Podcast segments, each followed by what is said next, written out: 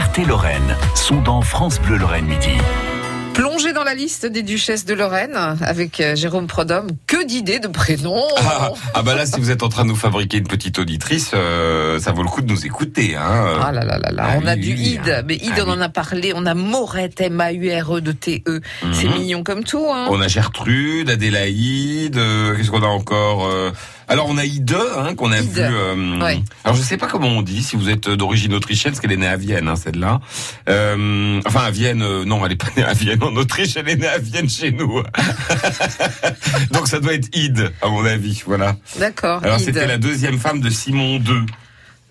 Euh, D'ailleurs, elle l'a pas emporté au paradis, si je veux dire. Alors, vous voyez, elle, elle est typique dans le cas de la duchesse qui a dû euh, vivre un drame personnel parce qu'elle n'a pas eu d'enfant.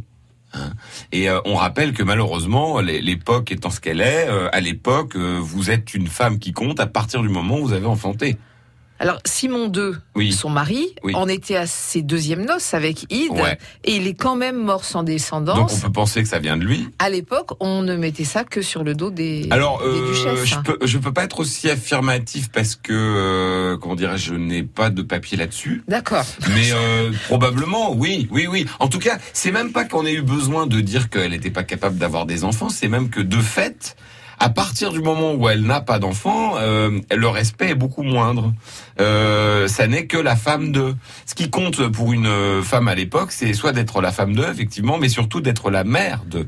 Donc là, on est à la jointure entre le 12e et le 13e siècle. Oui, oui, oui, c'est une époque assez euh, assez mouvementée. Alors ensuite, on passe à la Pologne. Ludmila Piast de Pologne, euh, euh, oh, dont on ne sait pas grand-chose d'ailleurs, euh, euh, qui est alors qui est mariée avec Ferry Ier, euh, qui est le neveu de donc du duc d'Avant. Euh, Ferry Ier, il a un fils qui s'appelle Ferry II, qui lui se marie avec Agnès de Bar. Alors ça, c'est intéressant parce que ça nous rappelle que la Lorraine du Moyen Âge, elle n'est pas du tout comme on l'imagine aujourd'hui. On l'a fait quand on a fait nos, nos frontières. Vous vous rappelez que euh, il y a donc les trois évêchés, euh, Metz, Toul et Verdun. Il y a le duché de Lorraine qui a des des bouts un peu partout. Alors il y a un- une grosse matrice autour de euh, Lunéville, Nancy, euh, du côté de, de Forbach, Saint-Avold, dans ce coin-là, et puis les Vosges. Une partie des une grande partie, on va dire, des Vosges. Mais par exemple, toute la Meuse d'aujourd'hui, le coin de euh, Pont-à-Mousson, euh, Longwy, euh, tout- enfin qui n'existe encore pas d'ailleurs. Euh, tout ça, c'est euh, le, le comté de Bar. Ah, d'accord. Et d'ailleurs, on est en pile dans, vous savez, dans les, dans, dans, dans le, la querelle de clocher dans le sens le plus littéraire du terme. C'est-à-dire qu'on ne peut pas s'encadrer entre les ducs de Bar et les ducs de Lorraine. Euh, Pont-à-Mousson, par exemple, c'est une forteresse du duc de Bar, la, la forteresse de Mousson.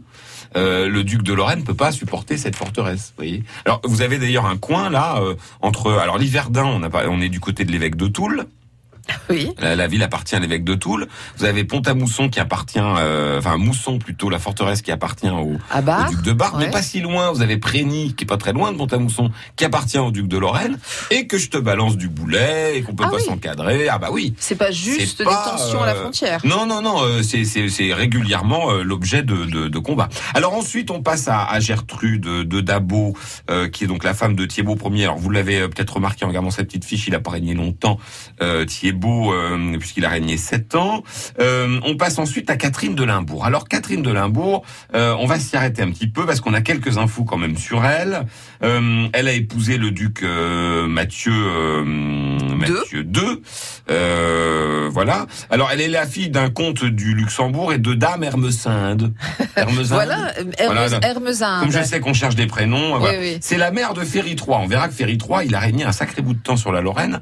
Il a eu l'intelligence de pas partir en croisade en disant oh là là, euh, il y a du boulot là. euh, voilà, il est resté, il est resté à Nancy. Il a régné 60 ans. hein. C'est Ah, un quand des, plus grands règnes euh, de l'histoire de, de, de la Lorraine. Alors, c'est une duchesse. euh, euh, qui va devenir euh, régente de son fils Ferry III. Ah non, je vous dis une bêtise. Euh, comment Mathieu II, il a pas régné longtemps, c'est son fils qui va régner longtemps, c'est Ferry III. C'est Ferry 3. Voilà, qui a régné 60 ans. Et d'ailleurs, il a beaucoup euh, eu grâce à sa mère, on verra ça demain, parce que sa mère s'est occupée de la régence. C'est la première d'ailleurs de notre histoire, il y en aura quelques-unes comme ça, Donc qui vont une être duchesse régentes. régente. Voilà, alors là, elles ont carrément du taf. Catherine Mais de Limbourg. elles sont souvent contestées par les bonhommes. Ben on conteste. Non, j'allais dire on contestera On demain. Non, non, non. On racontera On demain. racontera À demain. demain, Jérôme. France Bleu Lorraine.